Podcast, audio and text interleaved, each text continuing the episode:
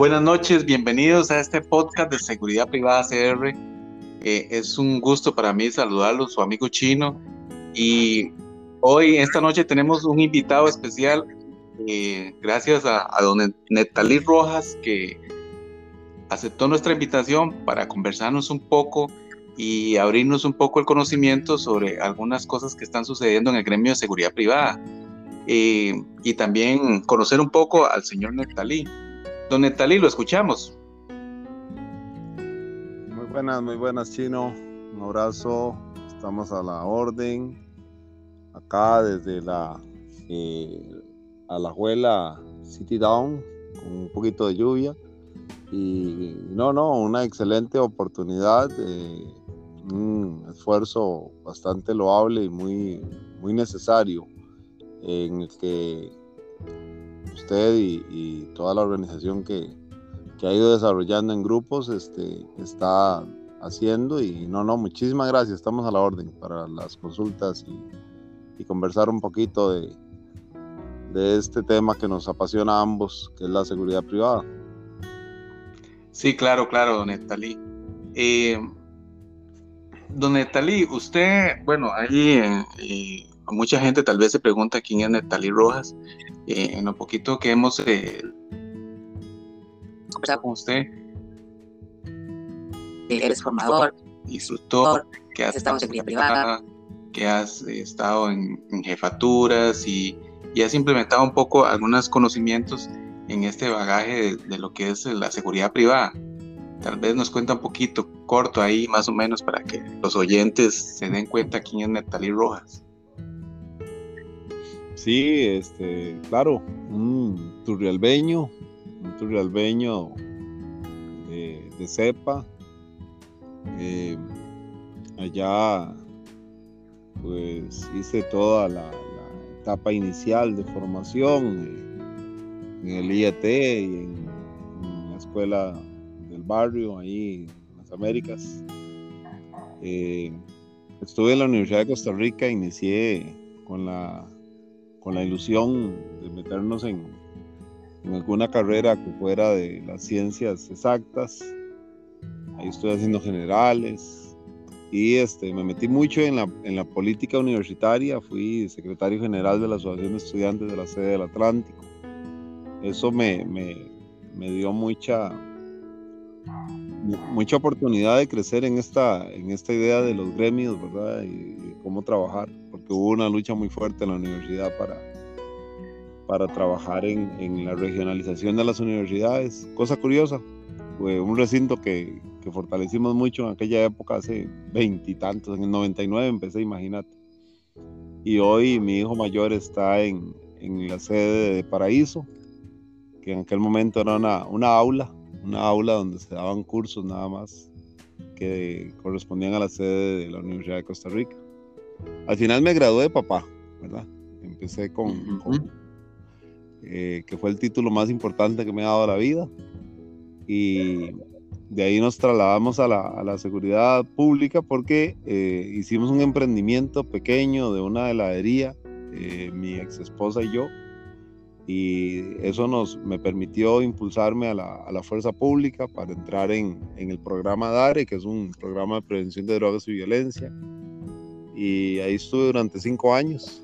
Luego de eso me trasladé a, a la dirección de la Fuerza Pública de Limón, donde estuvimos asesorando a los directores regionales, que en aquel momento era el comandante Méndez Prado. Eh, una experiencia hermosa en la Fuerza Pública, donde colaboramos mucho en seguridad comunitaria, todos los programas preventivos que teníamos en aquel entonces y este, en la parte operativa también, ¿verdad? Eh, luego con el licenciado Pablo Bertossi, que era director regional, me pidió que asumiera el reto de la, de la jefatura de la Fuerza Pública de Guásimo, eh, bajo una circunstancia muy particular, ¿verdad? Eh, el día anterior al que yo ingresé como jefe de ahí, de esa delegación, los mismos policías se habían robado las armas de la, de la delegación, entonces el esfuerzo fue mayúsculo para poder elevar la imagen de, la gente de, fuerza pública en ese, en ese sector. una gestión bastante fuerte, muy fuerte, la verdad que sí. Pero bueno, eh, bastante positiva también. Sí, sí, me imagino que en esos tiempos eh, se manejaba mucho, como dicen, a gatas, ahí, sin, tanto, sin tanta logística operacional que, que gracias a ustedes eh, lograron hacer ese, ese caminito que, que, ahora los, los más jóvenes se benefician, ¿verdad? Claro, claro. Imagínate que una, de las cosas que me reclamó la administración, eh, porque fue una causa para, para eh, pues que me abrieron, fue que arreglé una patrulla sin el, sin el debido proceso, ¿verdad? Que todo, todo lleva un debido proceso, pero ahí, si yo seguía el debido proceso, dejaba el cantón sin patrulla, ¿verdad? Entonces, este, ese tipo de situaciones que son complicadísimas en la administración pública y que en la administración privada también, ¿verdad? O sea, uno, después del 2009 que salí de la fuerza pública, eh, eh, empezamos en seguridad privada eh, como instructor en el área técnico policial y como asesor de algunas pequeñas empresas que ahí un amigo me dijo, mira, ayúdame en esta pequeña empresa y fuimos, fuimos metiéndole el hombro eh, desde de ocupar eh, un puesto hasta hacer la entrevista y formar al, al agente de seguridad privada en ese puesto, pues que me ha tocado hacerlo todos los lugares en donde he estado, ¿verdad? Eh, sí, sí. He estado trabajando en Limón, he estado trabajando en Guapiles, he estado trabajando, bueno, en todo el país prácticamente. Sí, sí. Y te iba a preguntar, bueno, usted está promoviendo eh, unir el gremio, eh, identificó un grupo como Foro Capítulo Costa Rica. Usted fue uno de los que sacó a la luz, a pesar de que habemos varios compartidores de contenido, no estábamos muy al tanto nosotros del el expediente 22330 hasta que usted empezó a, promover y a revelarnos un poco de esa información que a pesar de que andamos investigando eh, no había salido la luz casi. Sí, esto. Sí, lo escuchamos.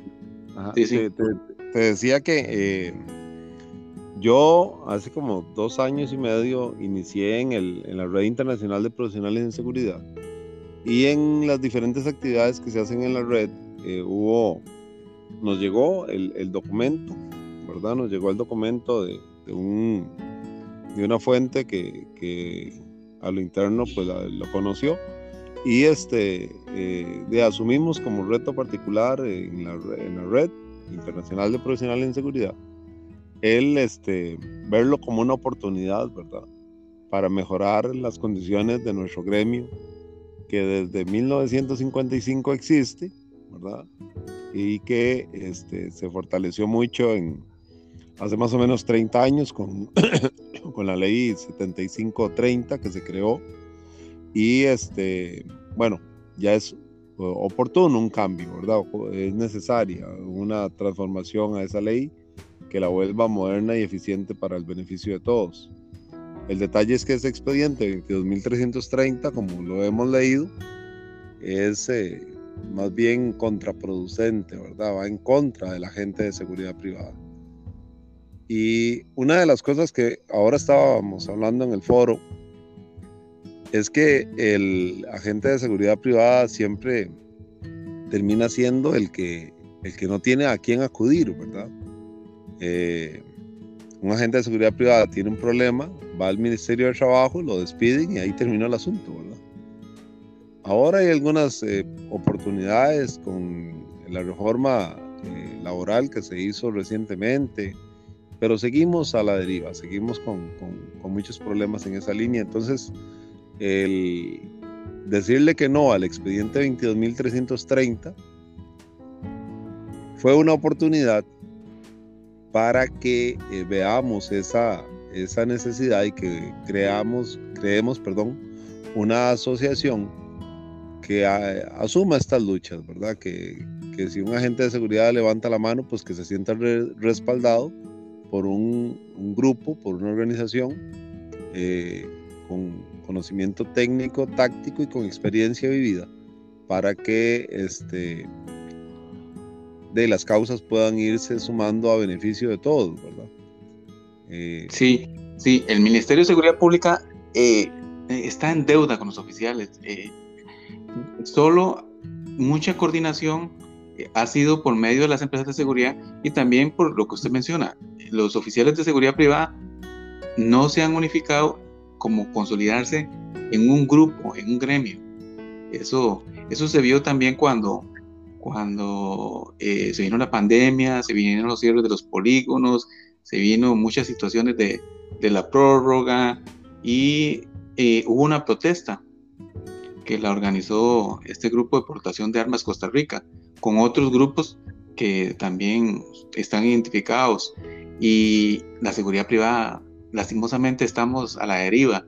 Realmente algunos en algún momento hemos logrado hacer como un poco de grupos de apoyo social pero igual seguimos un poco así sin, sin una visión. Y me pareció muy bueno eh, invitarte para que las personas escuchen un poco esa visión que tienes tú de, eso y ese plan estratégico. ¿ah? Eh, te iba a preguntar, eh, ¿hace cuánto existe esa red nacional de, porque no, no, no la había escuchado yo hasta que usted la estuvo mencionando? La, la red de profesionales la Red Internacional en Seguridad tiene más o menos dos años, tres años. Creo que son tres años que va a cumplir. Y la fundó eh, don Julio Corrales. Él fue el que me invitó a mí a ser parte de esa red. Eh, de hecho, que el nombramiento como subdirector ejecutivo de esa red en el capítulo Costa Rica eh, fue designado por ellos. Y este, el Foro Nacional de Agentes de Seguridad Privada también es una, una iniciativa de la red porque a nivel internacional hay más o menos 22 países que están con este mismo eh, formato de foro en el que este, buscamos, ¿verdad? Eh, compartir experiencias de cada uno de los países para ir mejorando nuestra realidad. A ver, nosotros cuando, cuando hablamos con los compañeros de otras zonas del país, eh, del mundo, perdón, nos damos cuenta de que estamos muy por debajo de, de la experiencia de otros, pero también muy por encima de la experiencia de otros, ¿verdad? Voy a poner dos ejemplos nada más para ser eh, corto. La capacitación, por ejemplo, de un eh, agente de seguridad en España, ¿verdad? Es de por lo menos 300 horas para ser agente de seguridad privada. Y para permanecer como agente de seguridad privada es una formación anual, ¿verdad? Eh, para que usted mantenga el estatus, el, el nivel de agente de seguridad privada óptimo. Eso obviamente sucede cuando han pasado 300 años de existencia de un gremio, ¿verdad? Eh, estamos hablando que en, España inició hace 300 años allá con una de las tantas reinas Isabel que existieron y que, y que empezaron con este esfuerzo del guarda jurado. Eh, también podemos ver otro, otro ejemplo como en el caso de, del Perú, donde un agente de seguridad privada prácticamente puede usar el arma solo si le pegan un, disparo en el pecho y queda medio vivo para responder, Porque hay una pues, legislación que realmente les, les cohibe para que puedan accionar. Bueno, aquí tampoco estamos muy, muy, muy lejos de esa, de esa realidad, pero por lo menos la, la legislación es muy clara y, en la operatividad tal vez es donde falla el asunto porque no nos hemos capacitado lo suficiente. ¿Qué quiero decir con esto? Que las experiencias del mundo nos van a venir a fortalecer mucho en este momento que es estratégico, porque entró un adefesio de proyecto, que es el 20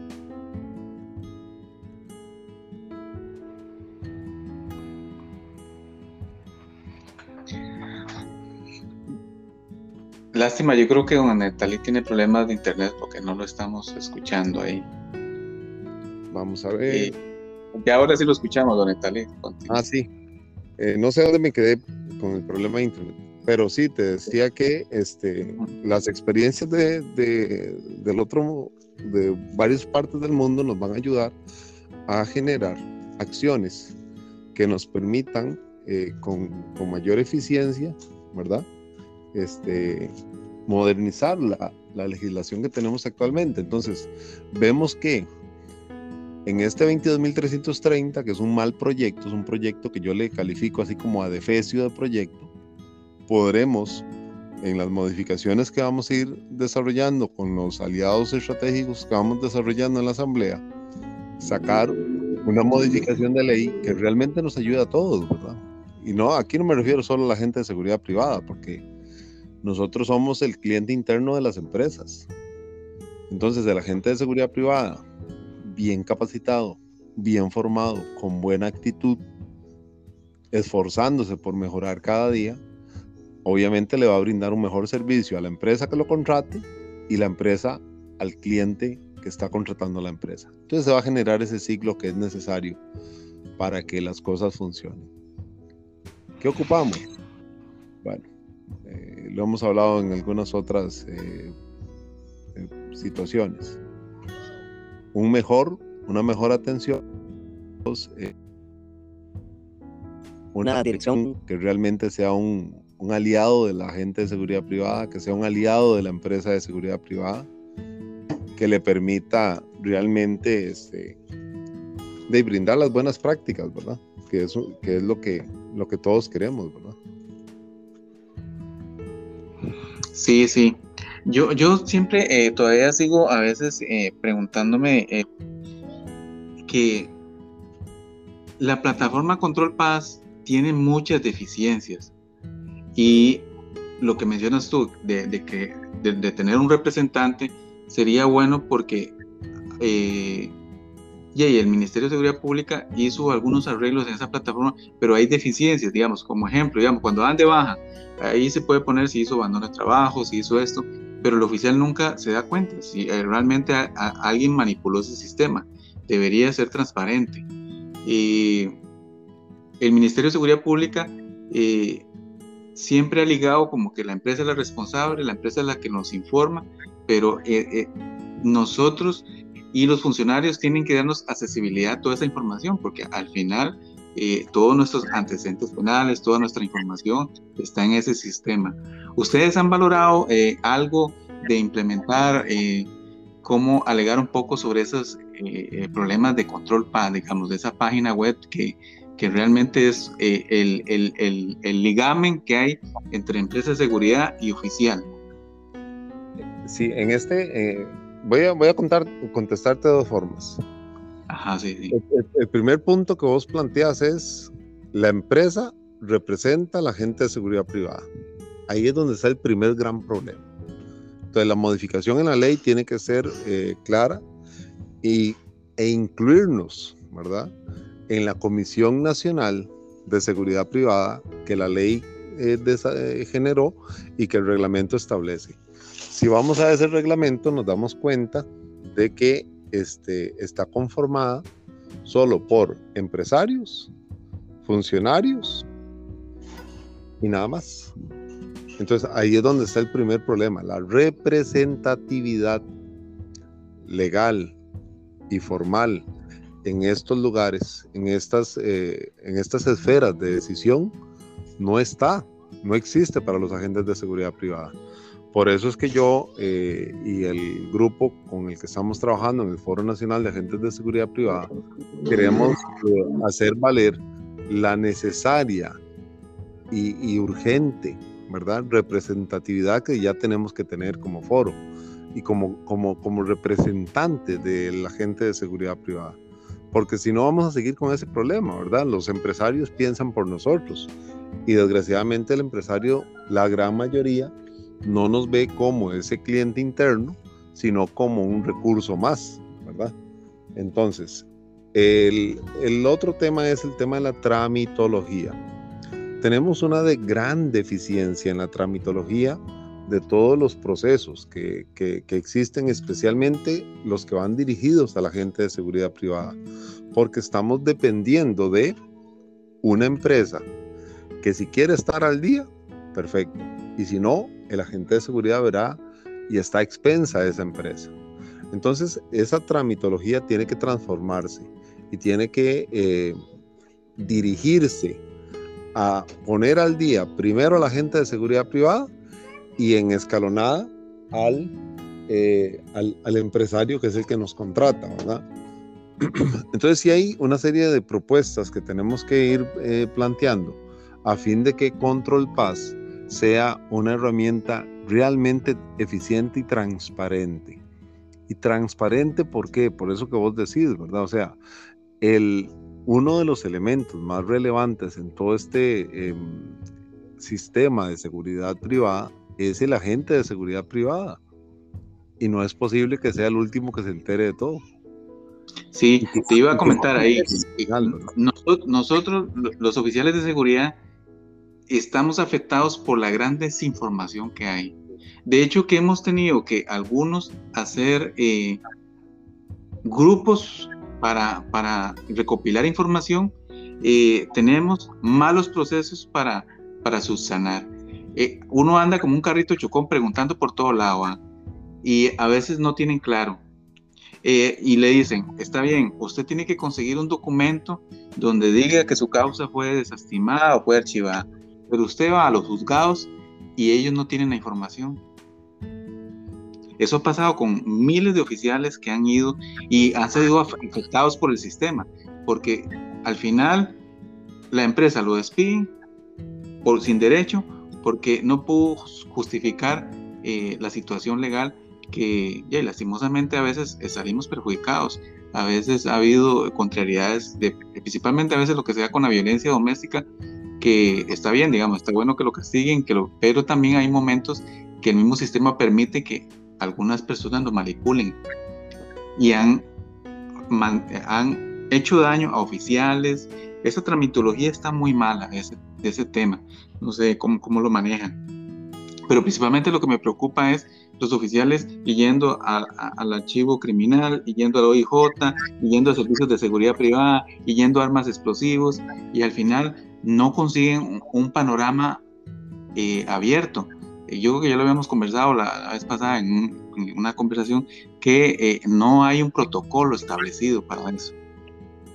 Sí, aquí, este, como vos lo acabas de, mencionar, la tramitología tiene que ser clara y tiene que ser sencilla, ágil para el, para, el, para el administrado, ¿verdad? Y transparente. Porque aquí, desgraciadamente, la Dirección de Servicio de Seguridad Privada y el Departamento de Armas y Explosivos, vean, a veces están sacándose de la manga requisitos para poder nada más impedirle a la gente ser portador de arma. Y eso es muy delicado, porque la ley dice una cosa y en la administración se atribuyen otras cosas. Y entonces, ¿cómo podemos eh, resolver esto como, como gremio, verdad? O sea, eh, la única forma es presentando un, recurso eh, administrativo, ¿verdad? Que desgraciadamente es legal y que cuesta. no, una sola persona no lo podría hacer, ¿verdad? Y que este, requiere del esfuerzo de todos. Estoy totalmente de acuerdo contigo estos son legales. Ajá. No, te, disculpa que te interrumpa. Te voy a mencionar otro, otra deficiencia que te, hace poco. Y bueno, eh, siempre haces es que eh, entrevista a estos muchachos de, del Ministerio de Seguridad Pública, principalmente a, los de servicios de seguridad privada, porque los de armas explosivas nunca los he escuchado ahí. Pero ellos siempre dicen, mira, Control Paz, ahí están la información de las empresas, ahí está todo y les, dimos acceso a, la gente que no usa firma digital por medio de, la consulta externa. Y te voy a contar algo, en esta nueva actualización que hicieron esa página web, no se puede buscar por nombre una empresa de seguridad o alguna escuela de capacitación, solo con la cédula jurídica. ¿Y qué pasa? Cuando los anuncios usted los ve o, usted te ofrecen trabajo, no te están dando la cédula jurídica. Y a veces solo uno se, se, se guía por nombres. Y entonces, para buscar un nombre, no funciona. Con esta nueva actualización de que hicieron esa página web, no funciona. Se escribió un correo y ahí fue donde se terminó de confirmar que en la nueva actualización solo con la cédula jurídica puede usted buscar una empresa de seguridad ahí. Donde lo que usted mencionaba ahorita, esa información tiene que ser accesible para nosotros. Porque partimos del hecho de que el sistema Control Paz es para la administración, la dirección del servicio de seguridad privada y para el empresario. Punto. Entonces, no, no, la, dirección y la ley, porque la ley no lo establece así. No, no establecen los tres actores en el sistema de la seguridad privada. El cliente interno, que es el agente de seguridad privada, la empresa como tal y la administración de eh, la Dirección de Servicio de Seguridad Privada. Aquí tenemos como, como gremio que defender ese, esa participación vinculante de, de la gente de seguridad privada en todo esto. Y para eso tenemos que tener accesibilidad ágil, sencilla, con tramitología inteligente y con protocolos claros, ¿verdad? O sea, yo no puedo entender cómo hay compañeros que para subsanar una situación tienen que inclusive hasta pagarle a un abogado para poder resolver algo que es neta y absolutamente administrativo. Porque el, subsanar situaciones legales y el subsanar situaciones eh, que impidan o no el uso de un arma de fuego es un tema netamente administrativo, entonces no debería uno estar pagando abogado para eso. Debería haber realmente un servicio para la gente de seguridad privada que logre este, eh, subsanar sus situaciones con criterios claros y establecidos, porque para unos la decisión es eh, en positivo y esa misma situación para otros es en negativo pero como no hay un, seguimiento de todo esto, entonces ellos la dejan ahí y entonces es una persona que no, que no va a portar arma en, la calle y eso eh, realmente es muy delicado. Me parece que así a título personal debo decir que es parte de una estrategia estatal, estatal no, gubernamental, que busca eh, poner menos armas en la calle. Y obviamente que esto va en, en contra de la, de la seguridad de, los agentes de seguridad privada, ¿verdad? Sí, pero lo que no han valorado ellos, que realmente el gobierno se beneficia con la seguridad privada. ¿Cuánta gente está velando por, por instalaciones, por, situaciones? Porque eh, la, fuerza pública no puede eh, amparar todo el pueblo costarricense, pero hay algunas instituciones que sí pueden pagar seguridad privada pero si esos oficiales están desarmados, se vuelven más vulnerables a la delincuencia.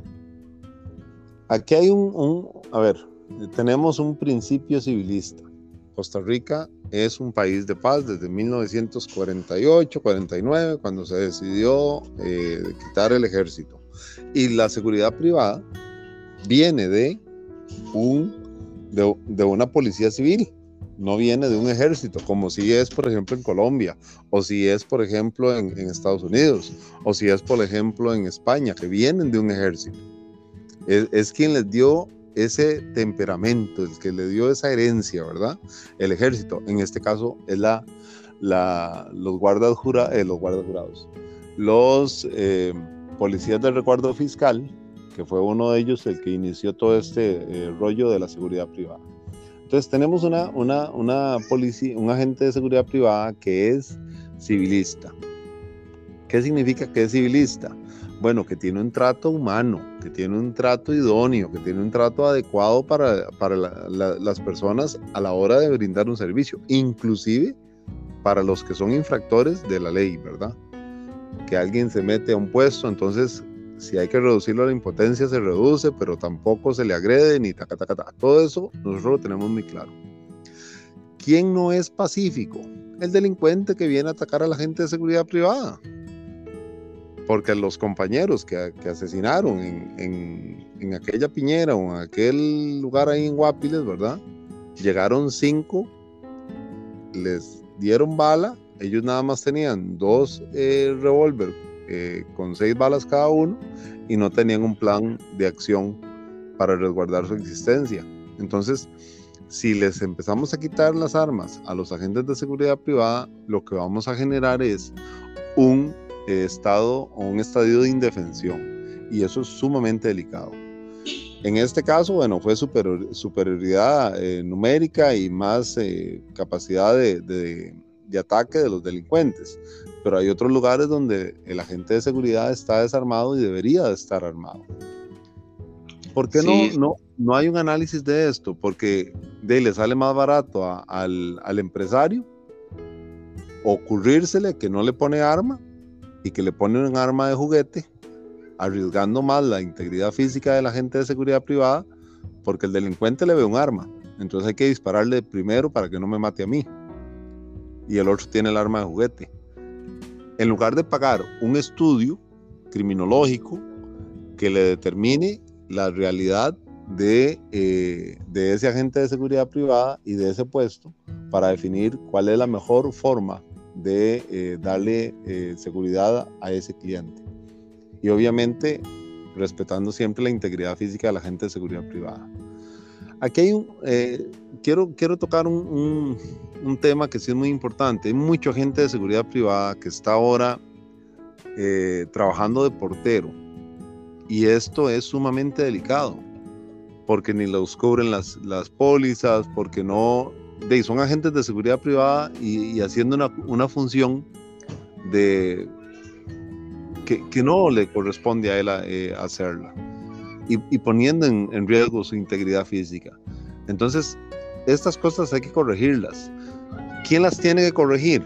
La Dirección de Servicios de Seguridad Privada, sí, pero ¿Tienen la forma, tienen el modelo adecuado para hacerlo? Esa es la pregunta de los 200 colones que tenemos que dilucidar en, estos, en estas conversaciones que tenemos que, como gremio acreditado, ¿verdad? Como gremio legal, legalmente representado, eh, sentarnos a hablar con la Dirección de Servicios de Seguridad Privada, sentarnos a hablar con los eh, diputados para que las modificaciones legales que hayan que hacerse se vayan haciendo y respetemos a la gente de seguridad privada en su condición.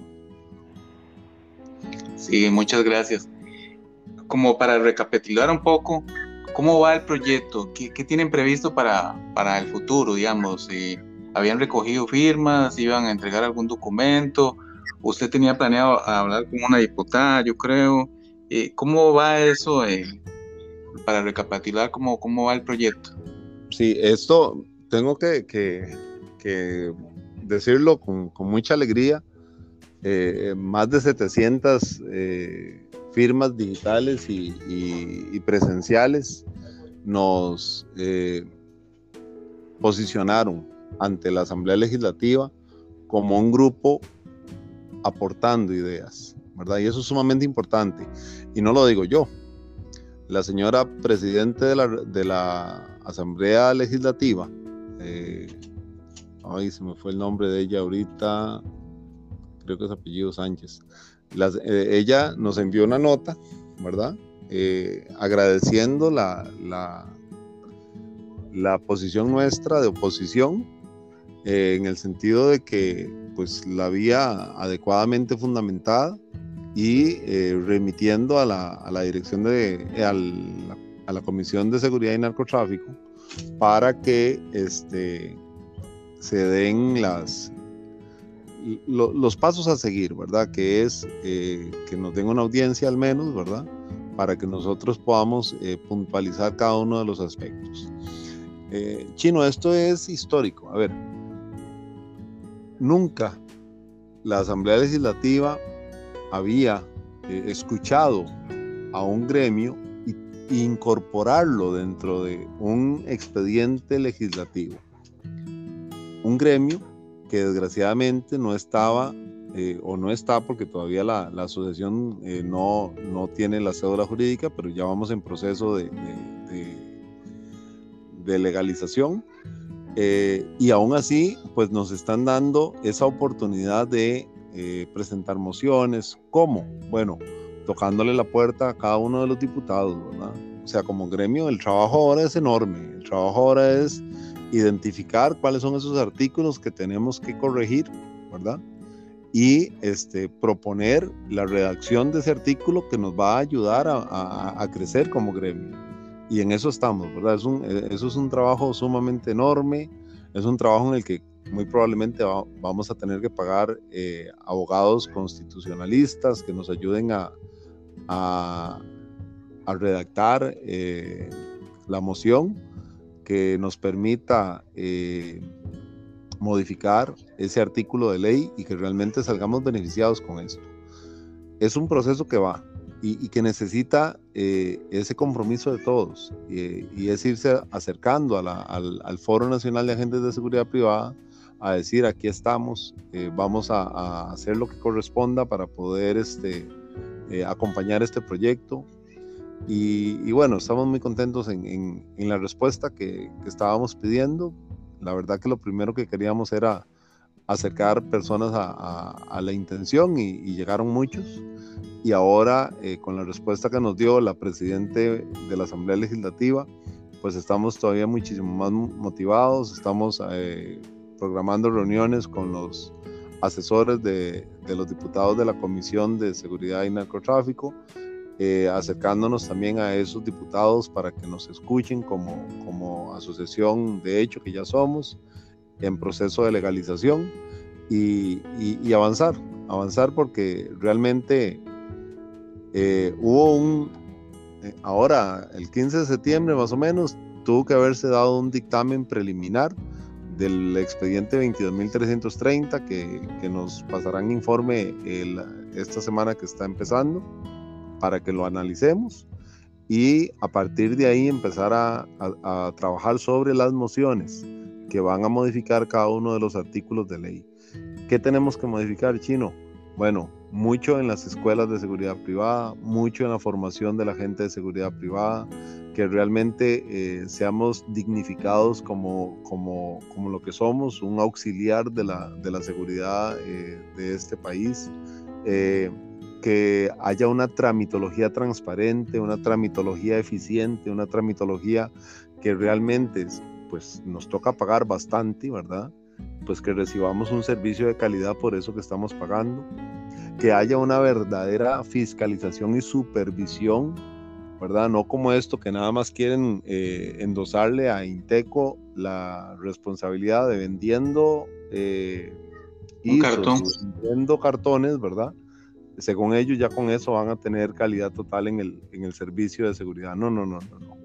Y como lo, otro, eh, eh, la revisión operacional de servicios de seguridad privada en la calle o en el campo se la delegó a la fuerza pública. La fuerza pública tiene tanto trabajo y esos oficiales no están capacitados para, para estar eh, administrativamente revisando las empresas de seguridad, chequeando los oficiales. Eso ha sido ineficiente y, yo no sé a quién se le ocurrió esa, esa tontera, pero increíblemente estamos como, como a gatas con esa situación. Usted lo ha dicho con, con, con absoluta claridad, ¿verdad? Eh, este tema de las... Es que cuando el gato no está, los ratones hacen fiesta. Y con este modelo que tiene la Dirección de Servicios de Seguridad Privada y Armas y Explosivos para la fiscalización y la supervisión, ese, ese dicho se aplica al 100%. Hay que romper ese modelo, hay que, hay que abandonar el, modelo actual que no sirve, ¿verdad?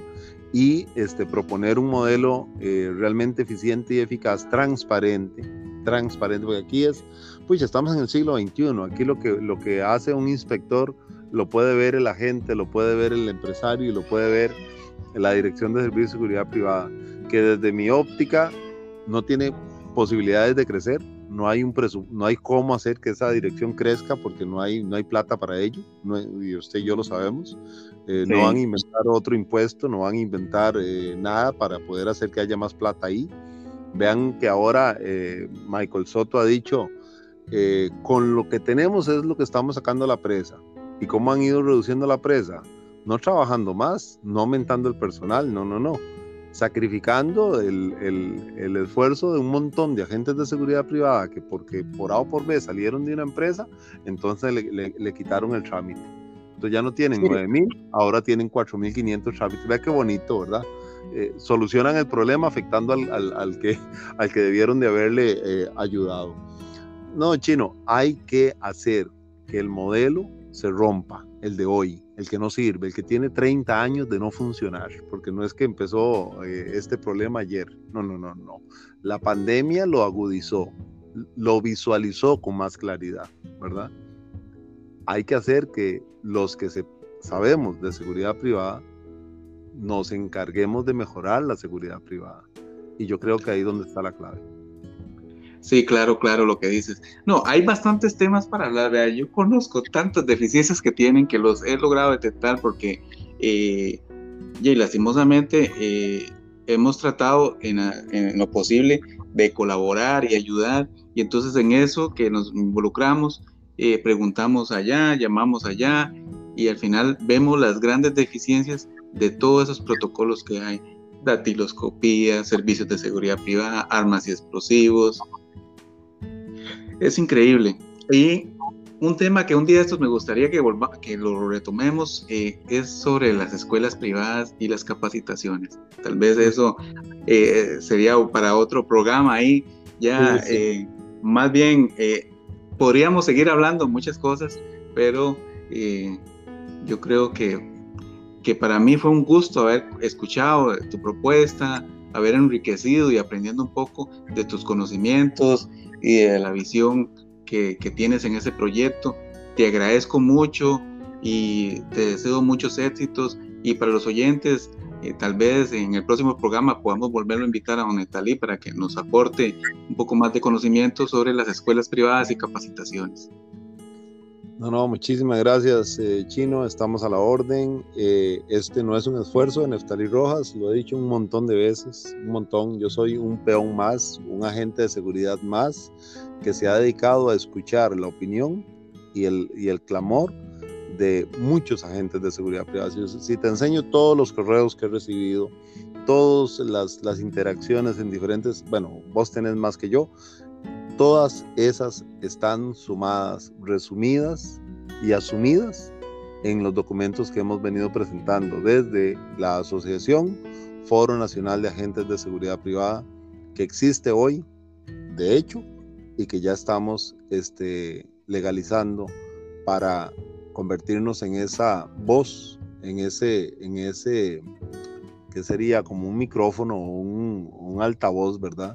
del grito desesperado que todos los agentes de seguridad tenemos para que las cosas mejoren. Dios mío, es que queremos trabajar y todos queremos trabajar bien y hacer las cosas bien, porque al final el agente de seguridad privada capacitado, formado, motivado, va a dar un excelente servicio y va a llevarle con honor, con lealtad y con ahínco el arroz y frijoles a sus seres queridos que siempre le, esperan. A mí me duele mucho eh, recordar eh, tanto compañero caído y que en muchos de los casos ni siquiera eh, una mención de, respeto en redes sociales. Hoy lo hago y, me pondría firme si estuviéramos en presencialidad para para el homenaje a todos esos que han caído y que, y que nos han representado bien, porque sí urge la dignificación de la gente de seguridad privada y eso es un tema enorme. ¿Cómo lo logramos? Con capacitación, con, con formación, con verdaderas escuelas de seguridad, no con empresas que venden papeles para que vaya prenda en la calle a ser agente de seguridad privada. Tema bonito, estamos a la orden. Sí. Bueno, muchas gracias a todos por habernos escuchado. Esperamos eh, volver a, tomar, a retomar temas de, seguridad privada. Fue un gusto. Que pasen buena noche. Gracias, don Natalí. Muchas gracias. Buenas noches.